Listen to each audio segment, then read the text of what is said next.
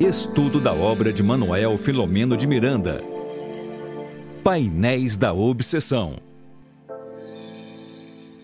Muito boa noite, meus queridos amigos, as minhas queridas amigas que já se encontram aqui conosco na transmissão dessa terça-feira de mais um livro que estaremos aqui juntinhos aqui nesse momento, eu e a Tânia para estudarmos, ó, esse livrinho aqui, ó, maravilhoso, Painéis da Obsessão, do querido Manuel Filomeno de Miranda, mentor também desse canal, do trabalho aqui presente, a querida Tânia que coordena esse trabalho maravilhoso. Boa noite, Tânia, mais uma vez, muito bem-vinda.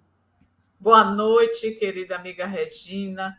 Boa noite a todos vocês que já se encontram conectados conosco, alguns que já estudam este livro desde o seu início, outros que estão chegando, que estão compartilhando, e assim novas pessoas é, estão é, se familiariz, familiarizando com a obra deste Espírito que nos traz tantos conhecimentos, especialmente relativos à obsessão e à mediunidade. E como eu disse na semana passada, nós hoje temos muitas novidades. Quer dizer, a primeira de muitas, né? Então, esse esse trabalho dessa gravação, desse estudo desse livro, Painéis da Obsessão, já se encontram na já se encontra nas principais plataformas de players de de podcasts. Então, vocês podem acessar lá pelo, pelo, pelo hum, Apple Music, vocês podem acessar também né, pelo, pelo Spotify, que são os dois muito conhecidos. Também podem entrar lá no YouTube e também assistir, também ouvir também, né? Pelo podcast do YouTube e todos os outros que, que mais conhecidos. E a gente vai estar tá aqui, vocês vão ver na descrição dessa transmissão e vocês podem acessar, ouvir quando estiverem dirigindo. Vocês podem também, quando estiverem fazendo seus afazeres em algum lugar, vocês conseguem ouvir esse estudo que é de suma importância para todos nós, né? Então, divulguem, compartilhem com seus amigos, tá? E aí a gente vai estar tá direitinho, assim, colocando no link ali, vocês devem estar tá olhando abaixo, né? Onde o nosso provedor principal se chama RSS, rss.com, tá? Mas vocês olham lá divulguem para os seus amigos. E eu também queria agradecer, né, sempre a esses amigos de transmissão que aqui se encontram, né, também conosco, né, dividindo, multiplicando esse trabalho, melhor dizendo, através das suas, dos seus canais. Então, são os nossos parceiros que transmitem esse trabalho. Tá? Então, a nossa gratidão também, a gente sempre agradece a Deus pela oportunidade da vida, a Jesus pelos seus ensinamentos, aos nossos queridos amigos espirituais que nos coordenam, que nos orientam, que nos impulsionam para o bem.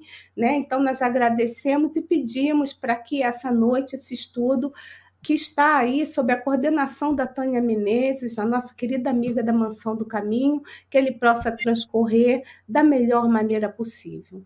Então, Tânia querida, a palavra é toda sua. É com você, amiga. Então, vamos hoje para o capítulo 13. Ele é intitulado O Despertar de Maurício. Nós queremos lembrar que Maurício ele apareceu pela primeira vez neste livro, no capítulo 10, intitulado Reflexos do Passado na personalidade. Então, lá neste capítulo, nós ouvimos a narrativa em relação a esta pessoa encarnada que foi deslocada através do desdobramento para uma reunião no mundo espiritual. Ele não aparece nos capítulos 11 e 12, e o título deste capítulo vem é, intitulado O Despertar de Maurício. O, o início deste capítulo ele vai fazer para nós uma síntese do que foi o capítulo anterior. Então, nós temos. É, eu queria, Regina, que você colocasse aí o nosso livro é, virtual para que a gente pudesse acompanhar este primeiro parágrafo, que ele é, é muito interessante, a reflexão que Miranda faz em relação ao que nós pedimos é, em oração. Então, nós vamos pegar somente é, o primeiro tópico deste parágrafo, que é um, um parágrafo relativamente grande.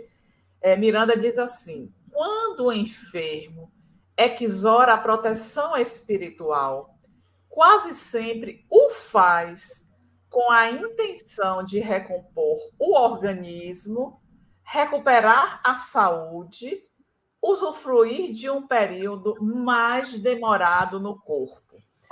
Ao fazer a leitura é, deste parágrafo inicial, nós é, nos reportamos ao que ouvimos sempre as pessoas estarem considerando diante de é, um processo desafiador que está vivendo e do auxílio que recorre à oração. É claro que esse é o nosso grande recurso nós aprendemos, inclusive, com Jesus a orar, quando ele nos trouxe o Pai Nosso, essa maravilhosa oração. E assim nós fomos educados, né? em, em sua maioria, as pessoas recebem essa orientação em relação à oração. E nós fazemos é, é, deste momento mais um momento de pedir. E a gente vai pedir exatamente aquilo que está frágil na nossa caminhada. E o interessante é a alusão que é, Miranda traz, né? Quando nós é, é, estamos doentes, aí já é um aspecto em relação à doença. Quando nós estamos doentes, nós de fato vamos pedir a recuperação da nossa saúde para que a gente viva mais no corpo.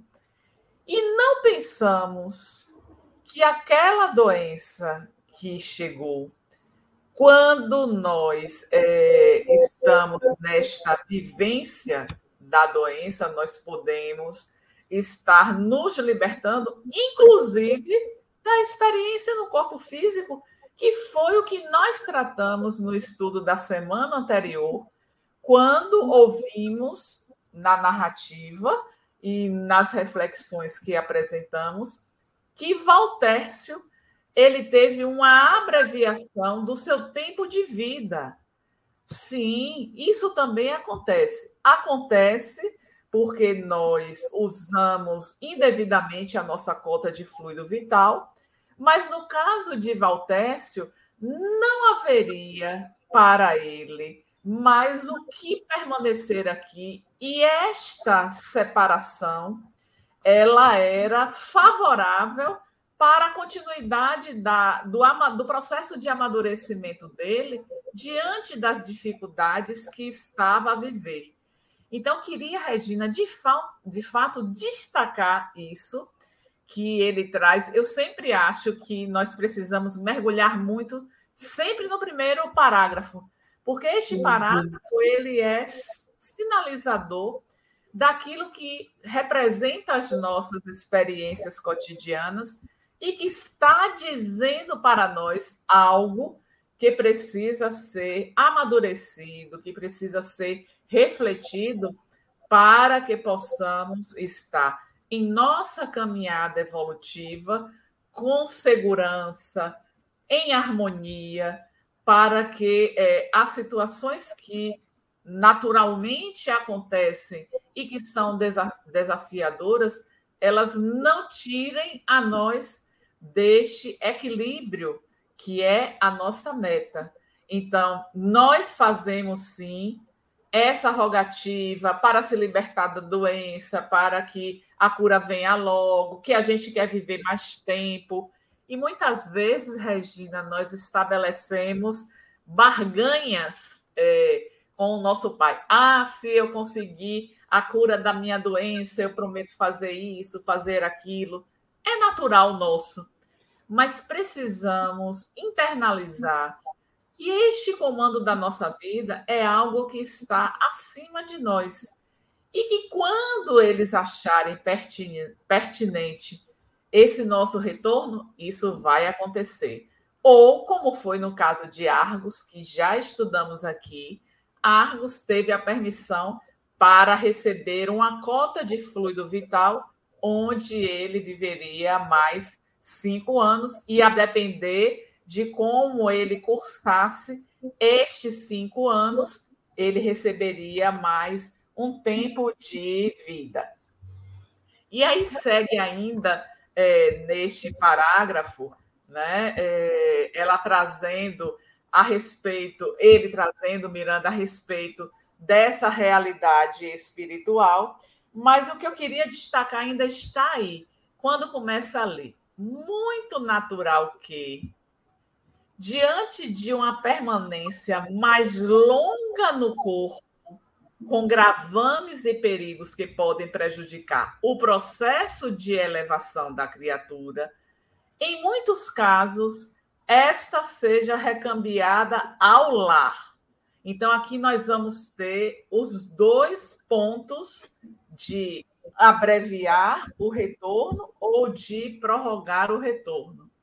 Lembrando, mais uma vez, que estudamos na semana anterior que Valtécio ele teve uma abreviação, mas essa abreviação ela não foi de um tempo largo que ele precisava viver. Isso fica muito claro, apesar de não termos a precisão de qual foi este tempo de abreviação. Mas olha o que Miranda destaca. Muito natural que, diante de uma permanência mais longa no corpo, com gravames e perigos que podem prejudicar o processo de elevação. Ou seja, se permanecer mais tempo vai prejudicar o meu processo de elevação espiritual, então eles vão trabalhar para que haja esse retorno com mais brevidade, para que os prejuízos eles não se avolumem em nossa, em, em, em nossa conta no mundo espiritual. Mas o contrário também acontece, que é o que dá seguimento a isso que nós estamos trazendo aqui. Da mesma forma que, em se considerando os benefícios que a reencarnação propicia, mesmo que sob dores, né? Pode seguir aí, Regina, na é, mesmo so, que sob dores e testemunhos mais severos, é, mesmo que sob dores e testemunhos mais severos, né, se esforcem os mentores por dilatar o prazo de permanência conforme foi feito com relação a Argos. Então, é aquilo que nós acabamos de considerar aqui. É necessário a continuidade na experiência do corpo por conta dos benefícios que aquela existência está trazendo, não só para si, mas para a humanidade, ele receberá o que aconteceu com Argos, recapitulando que nós temos aqui um capítulo que vai nos esclarecer a respeito da técnica que foi utilizada para que Argos recebesse uma cota de fluido vital que lhe possibilitasse viver por mais cinco anos. Então, nós temos os dois aspectos tratados no início deste capítulo: o da abreviação do tempo de vida, porque permanecendo não traria não traria é, é, resultados positivos para a trajetória, como também de estar é, é prolongando este tempo de vida.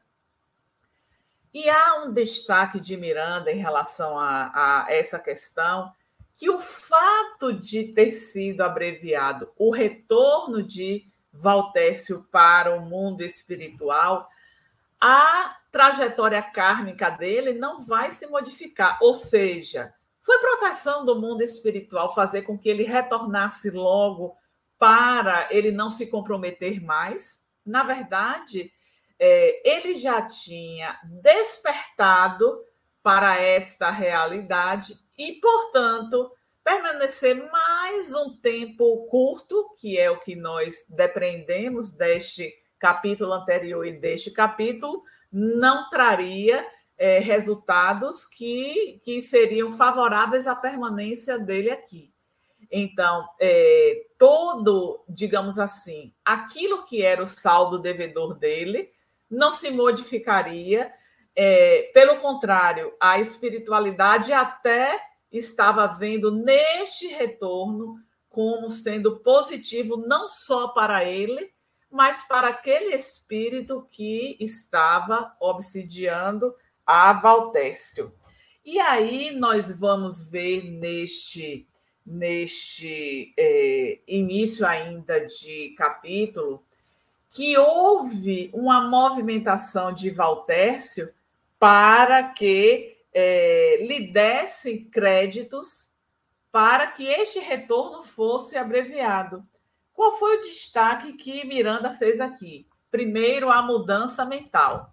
Vamos recordar que é, ele casa com uma jovem e quando ela engravida, que seria este obsessor que eles receberiam, ele tem um, um, uma espécie de antipatia por aquele filho que estaria por vir, e ele muda também de atitude em relação à sua esposa.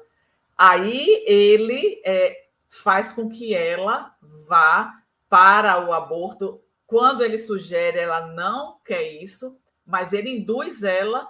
Aí é uma clínica como se fosse fazer uma consulta e lá acontece o aborto. Então, após este episódio, é claro que Valtécio ele já estava em um patamar que tinha uma consciência mais desperta. E após este episódio, é o que Miranda vem destacar aqui. Há uma mudança de atitude mental que vai conferir, esse é um dos aspectos tratados por Miranda, que vai é, além, além dessa mudança de atitude mental, há uma resignação diante da dor. E aí, quando nós pensamos na resignação, não podemos deixar, mais uma vez, de estar assinalando aqui o Evangelho segundo o Espiritismo, no capítulo 9, item 8, que é intitulado O capítulo é Bem-aventurados os que são brandos e pacíficos, e encontramos no item 8 o tópico obediência e resignação. São dois parágrafos apenas, é um tópico bem curto do nosso evangelho, onde Lázaro vai escrever para nós a respeito da obediência e da resignação. E ele vem definir a resignação como sendo este consentimento do coração. E aí, é, Valtécio já estava sendo visto como aquela pessoa resignada diante da dor. Então, aprendeu, extraiu as melhores lições da experiência difícil. Então, ele teve essa essa mudança, essa renovação mental, a sua resignação ante a dor e outro aspecto que Miranda destaca, que bom que Regina já fez o destaque aí no texto, o desejo de renovação. Esse é um aspecto importante, porque eu posso já ter despertado para a necessidade de mudança, eu posso já estar é, com esta este consentimento do coração diante das experiências dolorosas que eu estou vivendo, mas eu tenho que desejar modificar. E aí, quando nós vamos ver as provas da vida, elas sempre nos conclamam a mudanças. E aí, às vezes, a gente confunde prova com expiação. Vamos lembrar que a prova ela vai acontecer naquele indivíduo que já está mais desperto e aquela experiência vai promover uma mudança. Isso é a prova. Na expiação, Allan Kardec nos traz uma definição muito clara em o livro o Céu, e o Inferno, no capítulo 7. Ele vai definir lá como expiação sendo sofrimentos físicos e morais que são decorrentes de uma determinada falta cometida. E aí a gente vê que a expiação ela chega para promover um despertamento. É aquele indivíduo que vai, que vai e que não desperta para a sua realidade espiritual quando chega a dor. Aí é que a gente vai experimentar, seja ela dor física, seja ela uma dor moral, e aí a gente para e pensa mais a respeito desta realidade, que não estamos aqui somente para poder transitar sem a vivência desta experiência do sofrimento, porque a dor ela é libertadora. Então nós vamos ver que de fato a prova quando ela chega à nossa existência, aquilo é para que possamos ascender a expiação também nós acendemos, mas na prova nós já temos mais clareza e aquela experiência ela vai nos impulsionar de maneira mais rápida, porque muitas vezes fomos nós que solicitamos a travessia por aquela prova, talvez para aquisição de virtudes que ainda não haviam sido despertadas em nossa caminhada. Mas eu acho que eu já falei muito. Você queria colocar alguma coisa, Regina, diante disso que nós trouxemos, dessas considerações iniciais? Então, Tânia, quando você falava, eu pensava assim, né? Que a gente não sabe pedir ainda, né? Tomar cuidado com o que a gente pede. E o segundo ponto é que, assim, a gente tem a informação, falava isso na sexta-feira, a gente tem o conhecimento, mas a gente, muitos de nós ainda não promove esse conhecimento em sabedoria, que é, vai, vai ter ação, né? Então a gente está nesse planeta Terra, onde o psiquismo aqui faz parte, ainda é denso, esse psiquismo faz parte da, das nossas emanações fluídicas, da nossa população, e estamos incluídos, porque a gente nunca acha que está incluído sabe? Esse é o grande ponto. Então a gente acha bonito no filme, a gente fica chateado nas coisas da TV que a gente vê no noticiário, mas a gente esquece que a gente faz parte disso tudo. Então, muitos de nós ainda nos colocamos em patamares mais sublimados que ainda não estamos. Né? Ainda não alcançamos, mas através, como você colocou, né, das provas, da expiação e das provas, se a gente consegue passar com resignação, entendendo que aquilo é o nosso melhor, sabe? É o melhor para nós. Então, eu acho que, por mais que, que, que algumas dessas provas possam causar dor, né? Mas a gente vai passar mais tranquilo, confiante o quê? Na sabedoria divina, sabe, Tânia? Isso que eu estava refletindo. Porque quem não passa por dificuldade na vida, ou quem nunca passou, né? É. O Regina tem um capítulo interessante no livro Pão Nosso. É o capítulo de 18, ele é intitulado Provas de Fogo. Quando a gente pensa em prova, nós logo imaginamos é algum exame que nós vamos nos submeter e que queremos a aprovação. E aí nós lembramos, Regina, do nosso tempo de escola. Quantas vezes eu mesmo ficava muito ansiosa, porque eu era muito estudiosa e sempre gostei de tirar nota alta. Não que os meus pais exigiam isso de mim. Mas para eu tirar uma nota alta, eu tinha que estudar muito, porque eu não tinha aquela inteligência de estar ouvindo, então eu precisava mesmo me debruçar nos livros. E eu lembro sempre que as vésperas da prova era algo que sempre me trazia ansiedade, porque eu ficava naquela de, de é, responder tudo, tirar a nota alta.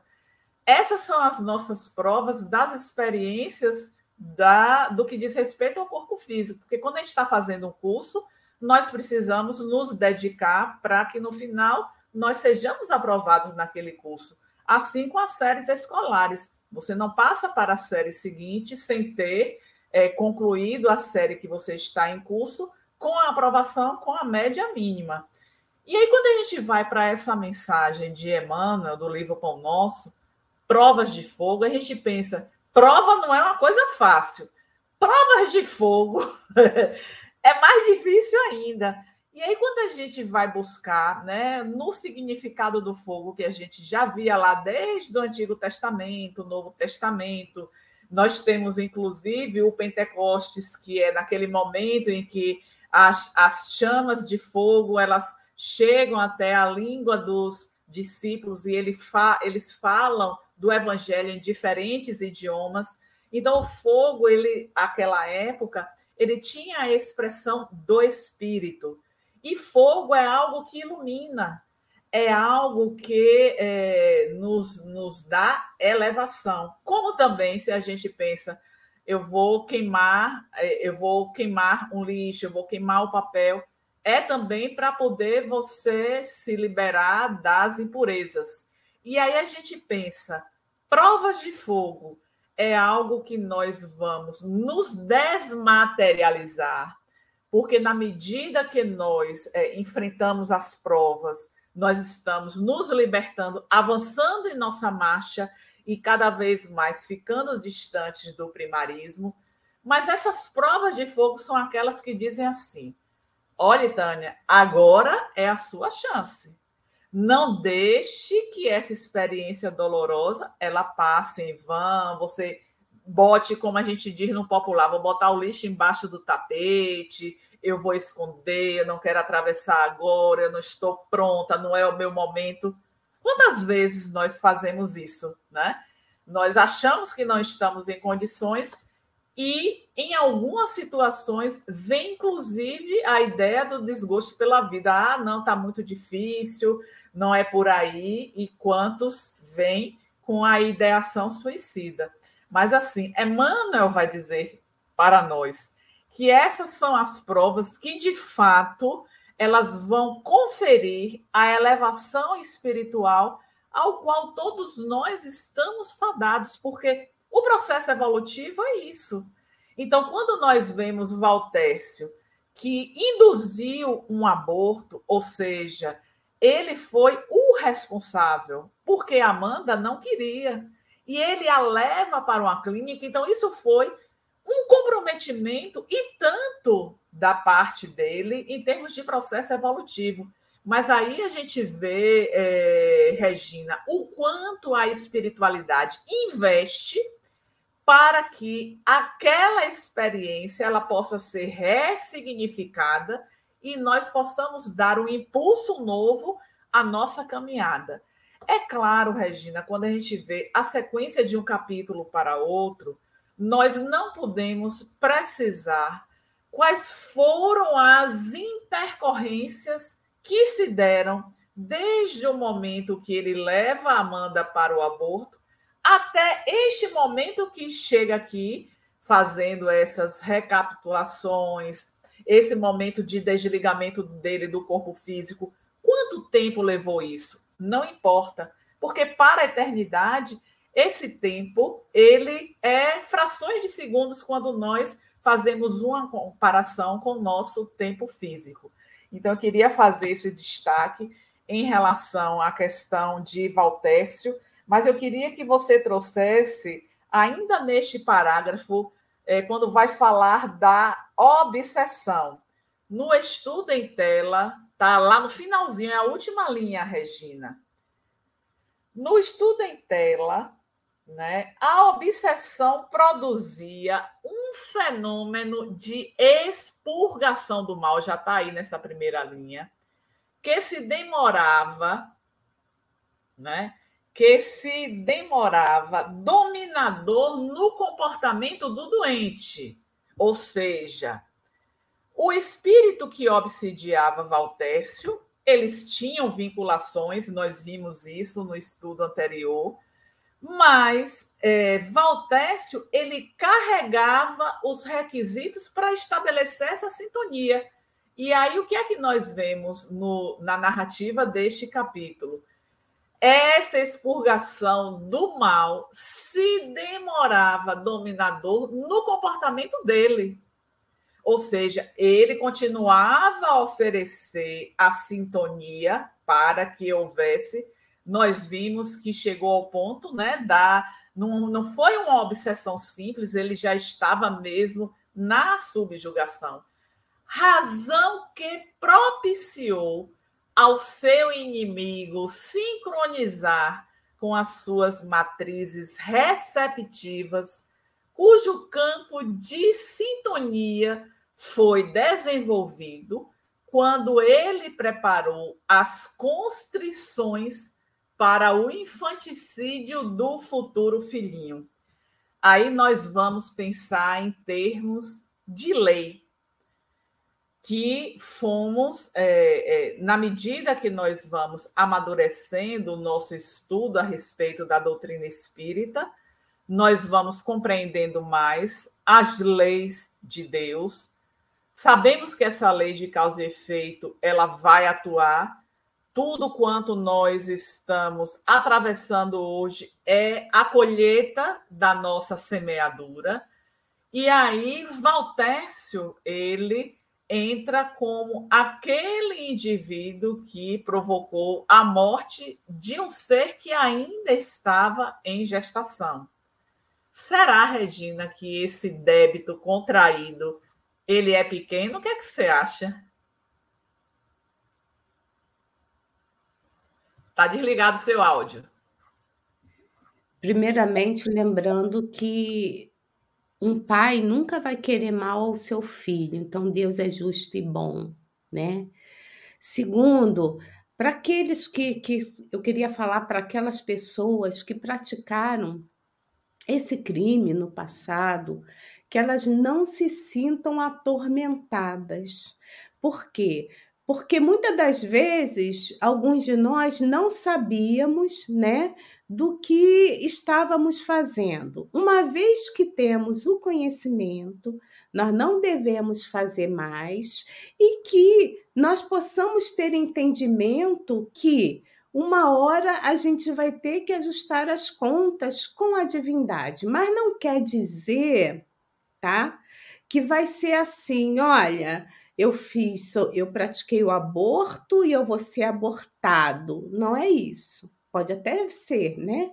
Se eu tenho consciência do bem e se eu começo a praticar o bem, eu vou me desvinculando dessas amarras. Então, pode ser, de acordo com, com o que está planejado, pode ser que eu tenha essa pena, digamos assim, é, é, é minorizada, atenuada, porque tudo vai depender do meu esforço.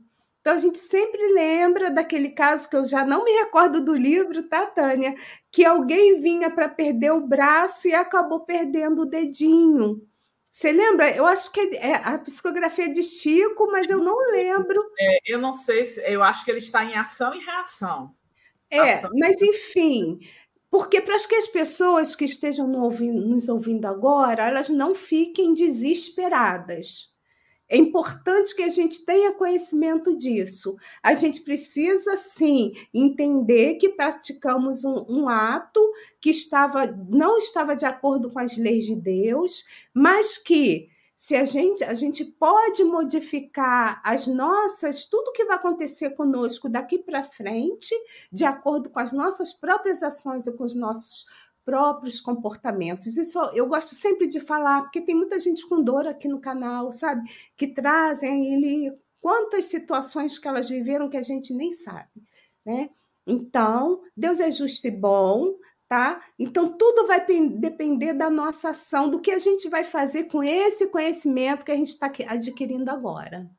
É, eu queria é, fazer um destaque, Regina, nós temos no livro Grilhões Partidos, que é a segunda obra de Filomena de Miranda, o capítulo 12 ele é intitulado Histeria. Então, é, eles estão em um sanatório onde a personagem principal ela está internada, que é Esther, mas vai ter a narrativa de, do caso de uma jovem com 25 anos. Na verdade, esse termo histeria era um, era um termo de, de passado, do passado. Hoje a psiquiatria não utiliza mais. Vem da palavra grega estera, que era útero, e se dizia que era uma doença eminentemente feminina. E alguns até faziam alusão que, ao invés do útero sangrar para baixo, no caso da histeria, esse sangue ia para o cérebro que provocava essas desordens. Então, Miranda estava fazendo, é, estava apresentando neste capítulo uma jovem que, é, no passado, ela é, se envolveu com alguém que não podia, era, tinha impotência, mas esse esposo, esse companheiro, deixou ela livre para ela ter as experiências amorosas, porém, ela não podia engravidar. E aí o que foi que aconteceu? O primeiro, a primeira gestação, ela vai e aborta. Aí vem o segundo caso, ela fica grávida, vai e aborta. No terceiro caso, vai e aborta. Quando chegou na quarta gestação, a espiritualidade promoveu a desencarnação no aborto exatamente para que ela não pudesse se comprometer mais. Às vezes você falou, ah, porque é, isso a gente ouve muito, ah, porque eu abortei, eu vou ser abortado. Mas tem uma outra coisa que é muito comum do imaginário, Regina. Eu abortei, na próxima encarnação eu não vou poder ser mãe, porque eu abortei. Neste caso do estudo, é, ela volta com a possibilidade de receber os quatro que ela havia abortado. Então, sensacional, nós, né? Nós não podemos, Regina, dizer: "Ah, eu fiz isso, vai acontecer isso comigo. Eu fiz aquilo, vai acontecer". Nada é é, é assim, é, é dessa, dessa maneira o resultado vai ser esse, aconteceu isso. Não é assim que acontece.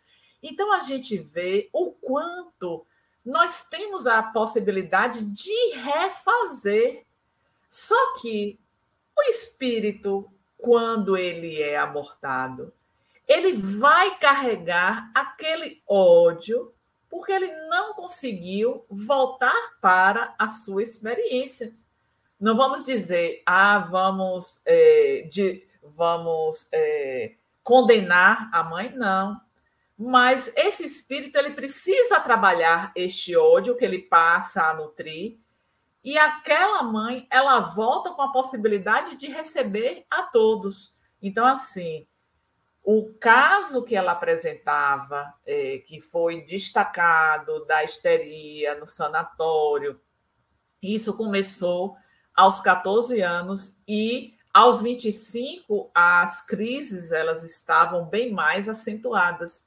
E aí vem a espiritualidade apresentar através da narrativa de Miranda o que foi que aconteceu para ela estar passando por aquilo e reforçando a lei de causa e efeito que nada fica impune perante o nosso Pai. Isso não significa dizer, Regina, que é, a, o resultado, as consequências das nossas ações, elas virão com a mesma força, com a mesma intensidade. Não porque nós sabemos que o amor é a solução para tudo. Não é que vai apagar os nossos delitos, mas nós amortizamos em muito as nossas dívidas. Então, que possamos, e aí voltando para essa questão do aborto, eu achei muito interessante a sua intervenção, Regina, porque às vezes a pessoa carrega esta culpa, este remorso, eu não devia ter feito já aconteceu.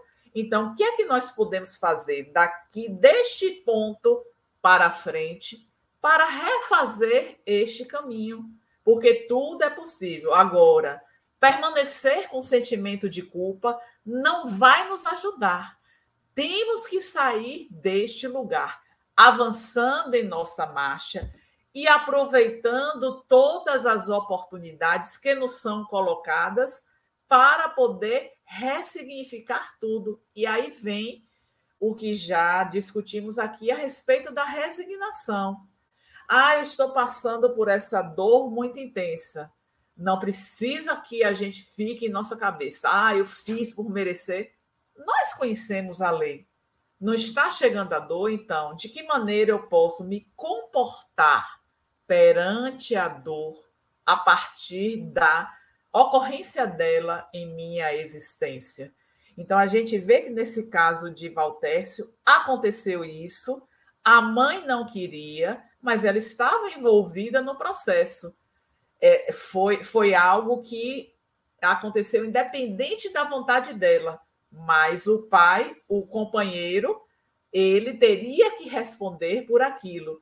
E aí vem o que eu acho assim é, muito interessante, porque é, no decorrer deste capítulo, antes de iniciar no despertamento de Maurício, a gente vê uma programação para, no desencarne de Valtércio, que a gente viu no finalzinho do estudo do, do, da semana anterior, ele vai mais adiante. Amanda vai estar recebendo este espírito quando ele está adolescente, ela desencarna, vai para o mundo espiritual e depois o casal vai voltar como filho daquele que era o obsessor. Então, é chegado o momento de interromper esse círculo que foi criado de, de amor e ódio, né? Entre esses três personagens. Mas nós queremos, é, na verdade, nós adentramos muito a este quesito de Valtécio por conta do que este capítulo nos apresenta. Eu fiquei assim pensando, sabe, Regina? O capítulo anterior ele foi muito grande, conforme nós pontuamos aqui.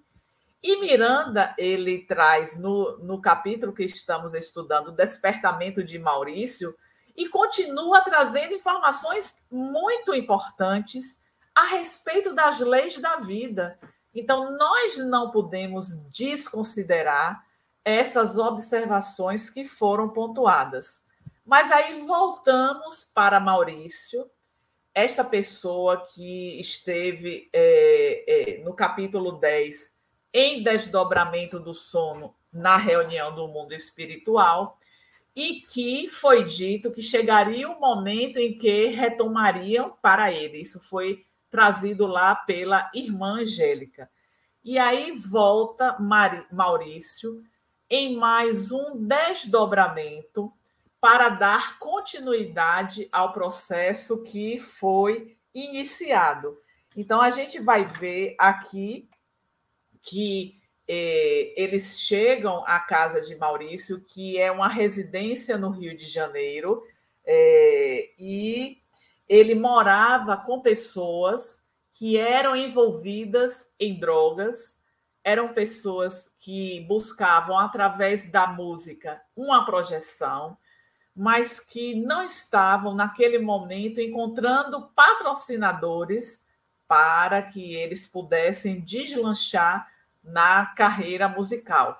E aí, é, nós vamos ver na narrativa deste capítulo o quanto é, esses esses artistas eles passam a se envolver com as drogas não tem nada a ver uma coisa com a outra porque é artista isso é o que está sendo apresentado aqui e Maurício por mérito ele é chamado a sua atenção durante o sono físico para este despertamento porque tinha propósitos para ele. E é interessante, Regina, na descrição é, que é feita por, por Manuel Filomeno de Miranda, apesar de naquele dia ele não ter feito uso do entorpecente, ainda se notava a impregnação da, da droga no organismo dele. Olha que coisa interessante. E aí, quando ele desperta no sono, no, no, no desdobramento do mundo espiritual, eu queria fazer um destaque que, ao se deparar com em frente à irmã Angélica, ele momentaneamente não sabe quem ela é, mas sente nela aquele porto seguro, aquele acolhimento, e ela não traz detalhes de quem ela era, porque eles eles tiveram experiências onde Maurício não foi bem sucedido, e naquele momento ali ele se encontrava para poder ter a oportunidade de não não é, comprometer mais a sua existência. E aí vem uma pergunta de Manuel Filomeno de Miranda, se durante o retorno para o corpo físico, quando Maurício acordasse, se ele teria lembrança daquele som, daquele durante do que aconteceu durante o sono, se esse registro ficaria claro para ele. É o que muitas vezes, Regina, nós temos dúvidas do que acontece durante o sono, é, que o espírito se desprende, que muitas vezes a gente não tem lembranças do que aconteceu. Essas lembranças elas chegam em forma de pesadelos, mas aí o que é que é, é preciso nós pensarmos? Que toda a movimentação do espírito em desdobramento ela vai se dar conforme tenha sido o nosso preparo, conforme sejam as nossas necessidades. Porque às vezes aí a gente pensa, ah, mas aquele que está usando a droga, é, como é que vai ser levado para o mundo espiritual? Quantos deslizes não relacionados à droga, ao uso de entorpecentes, nós temos na nossa vida? Então, nós não deveríamos receber o apoio da espiritualidade. Não é por aí que nós devemos pensar. Nós precisamos pensar que há um propósito da espiritualidade frente a todos os casos. Porque nós temos o um amparo, em primeiro lugar, do nosso anjo da guarda. Mas esse anjo da guarda, ele também recebe a interferência dos nossos afetos. E aí eu quero fazer um destaque, Regina. Estes afetos que se encontram no mundo espiritual, em uma condição espiritual mais elevada, se utilizam dos seus créditos espirituais para nos auxiliar. Olha que coisa bacana.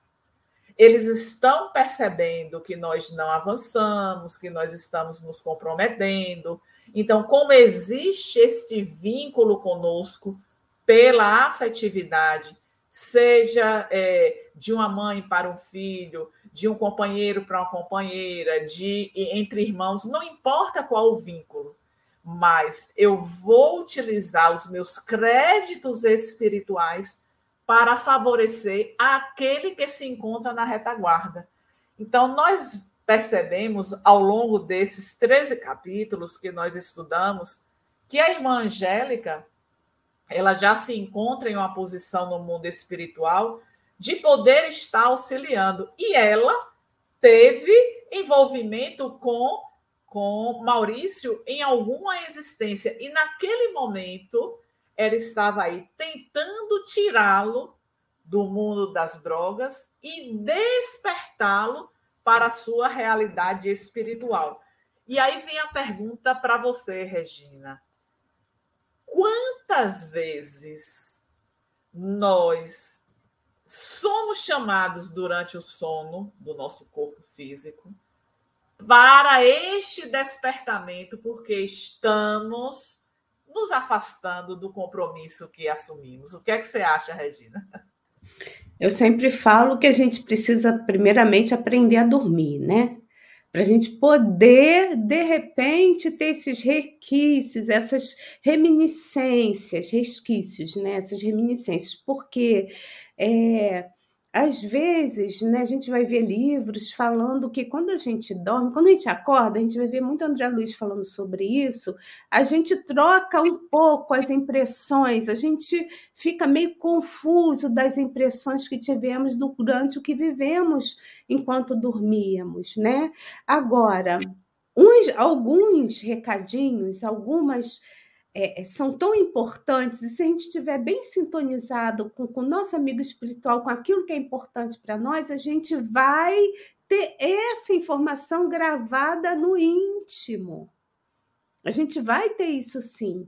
A gente vai ver isso no livro, nos bastidores da obsessão, lá no fim do livro, sabe? Quando alguns deles que sonharam daquela família eles começam a falar do sonho que eles tiveram à noite, quando tudo é organizado, sabe? Quando é o final, assim, entre aspas, final feliz, que o justiceiro estava sendo encaminhado, então, assim, é renascer de novo. Enfim, tinha toda aquela que eu não vou contar, é só ver aí a série nos bastidores da obsessão. Quem quiser também acompanhar a série Grilhões Partidos, a TV Mansão do Caminho, ela está lá, né? Nesse momento, nesse período, ela também está com esse estudo desse livro. É só dar um pulinho lá para se aprofundar, né, sobre o tema. Então, a gente vai ver que alguns desses espíritos que estavam encarnados, mais lúcidos no sentido da moralidade, do entendimento, do conhecimento das necessidades do ser, que é eterno, conseguiram ter essa, essa visão mais clara do que aconteceu do sonho. Alguns nem tanto, mas sempre fica, se for para o nosso bem guardado no imo do nosso ser, né, aquela vontade, aquela necessidade de se fazer alguma coisa para se modificar. Né? Isso aí é muito claro mesmo, sabe? O que eu poderia assim acrescentar, acrescentar não, né? Colaborar aí com o estudo. Acrescentar sim, acrescentar colaborando, claro sim, amiga, com certeza. Eu queria, Regina, fazer um destaque, eu não sei como é que você vai encontrar é, isso, que já, já está do meio para o final, mas eu, o parágrafo... se recordará, já achei, ele se recordará deste encontro ao despertar pela manhã, quando Miranda pergunta. É, Avancei demais? Avançou demais. É o parágrafo que que começa, eu achei assim muito muito lindo determinadas falas da irmã Angélica para Maurício. Ah, é para trás mesmo. É para trás, quando ela vai começar assim: caímos para levantar.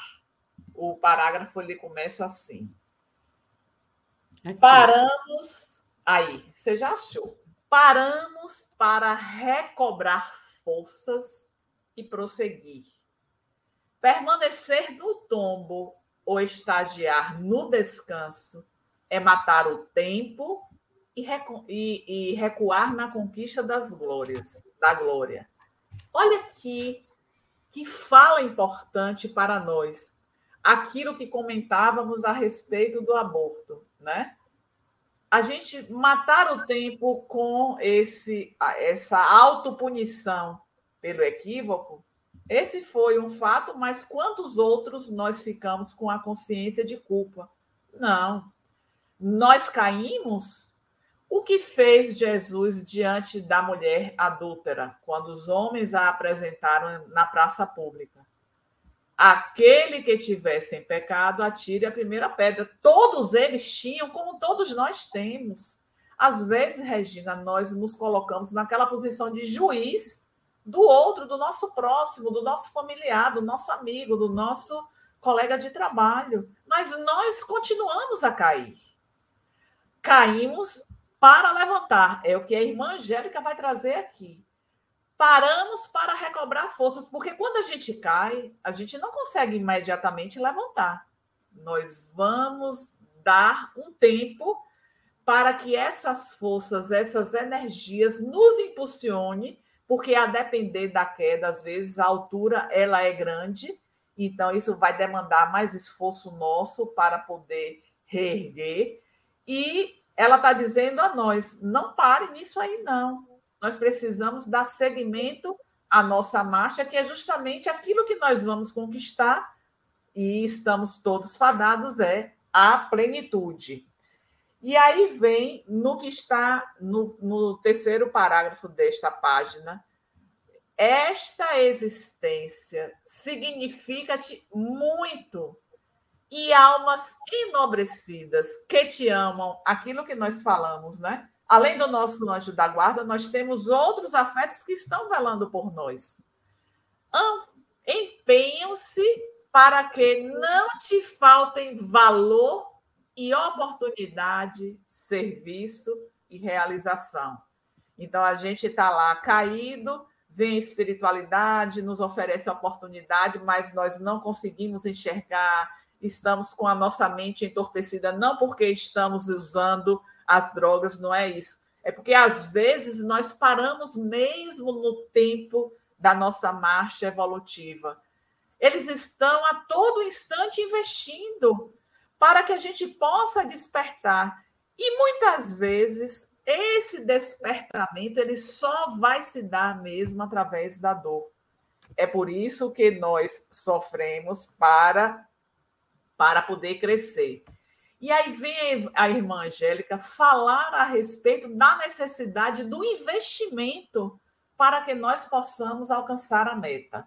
Investir em algo requer de nós esforço, perseverança, vontade de vencer perante os, o, o desânimo que se abate sobre nós quando estamos perante as dificuldades do caminho. Aí vem o desânimo, a gente se desestrutura, as nossas emoções estão em desalinho, mas a espiritualidade amiga manda os reforços para que estamos caídos Vamos levantar Tânia. Ela não está conseguindo levantar sozinha. E aí vai mandando, vai enviando, e eu continuo com a minha mente entorpecida, porque eu não me proponho a oração, eu não me proponho a uma reflexão, a participar de um estudo, a fazer uma leitura. Então, todos nós estamos com a disposição para poder investir nesses recursos e sair desta condição. Então, a irmã Angélica, ela vem falar, inclusive, é, algo que eu achei muito interessante, é, Regina, neste capítulo, já estamos caminhando para a finalização. Hoje, infelizmente, nós não teremos um momento de perguntas por conta de um compromisso que eu tenho em seguida, mas ela vai falar é, no, no momento em que é, diz da desintoxicação a que Maurício será submetido para poder avançar. E aí é, sinaliza que aparecerá uma doença para que isso promova o despertamento. E aí é, o parágrafo começa assim: não há motivo para estranheza. Esse aí. Existem as doenças expurgadoras, as que convidam à renovação e as que auxiliam na liberação dos vícios. Então, o que é que vai acontecer com Maurício? Ele vai chegar, vai aparecer uma doença para que aí segue enfermo por algum tempo, ele se recusará às drogas, ou seja, a doença vem para que ele possa se afastar do vício, né? Por medo da morte e cuidará melhor do corpo, nutrindo e amparando quanto, o quanto convém, porque suas resistências imunológicas estão em quase crise e não será difícil auxiliá-lo na aquisição de uma infecção respiratória. Aí a gente vem para. É, eu achei muito interessante, porque nós ouvimos muito falar que o processo de adoecimento chega, uma enfermidade chega para poder nós nos depurarmos, é uma expiação. Mas aqui ela vai estar trazendo três tipos de situações que a doença vai se apresentar para nós. Expurgadora, que é justamente o que mais nós conhecemos, a expiação, as que convidam à renovação e as que ajudam na libertação dos vícios, que é no caso de Maurício. Então, é, ele vai perguntar como ele pode se conduzir perante isso e é apresentado para ele uma Bíblia. Eu achei tão interessante, eh, Regina, que quando ele acorda, ele fica com uma sensação de angústia. E quando ele começa a revolver os seus pertences, ele lá encontra uma Bíblia. E é neste momento que o mundo espiritual queria ver como ele tinha despertado no dia seguinte, quando vê ele carregando a Bíblia, vai mandando as informações, intuindo ele a abrir, fazer a leitura, e esta é exatamente a porta que se abre para o despertamento deste personagem que foi tratado neste capítulo, cujo título é O Despertamento de Maurício. Isso nos sinaliza, Regina, o quanto a espiritualidade, eu volto a trazer, está investindo em nós, Muitas vezes parece que do nada a gente tem uma ideia e vai atrás daquela ideia. É isso? Este, o nada não existe, o acaso não existe, mas é a ação do mundo espiritual para que possamos é, buscar uma nova caminhada mais centrado naquilo que são os objetivos nossos propostos para a nossa existência. Então, essas são as nossas reflexões a respeito deste capítulo 13, Regina. Ah, sensacional, né? O término, né? Você parou nesse momento, sensacional. Então, queria lembrar também a todas que aqui se encontram, né? Agradecer a todas que estiveram aqui nesse momento, que a Tânia responderá as perguntas na semana que vem junto com as outras do, do capítulo seguinte, tá? E lembrando também que ainda estamos em pausa com, com o estudo do livro Transtornos Psiquiátricos e Obsessivos, tá? Mas brevemente ele está de volta e que na sexta-feira, na série Momentos com Filomeno de Miranda, a gente vai encerrar né, a segunda parte com na questão dos questionamentos, as perguntas e respostas sobre o nossa, a nossa posição ali de médium, o nosso comportamento nas reuniões mediúnicas. Então, estão feitos os convites. Tânia, muito obrigada. Nós aguardamos até a semana que vem, com muita alegria, né, na continuação do estudo desse livro, com mais um capítulo que será o 14, Defesa e Livre Opção tá? Uma ótima semana para vocês, de muito entendimento, de muito estudo e de muita reflexão. Fiquem com Deus. Tânia, beijo grande, vá lá para o seu compromisso e até breve. Até. até semana que vem.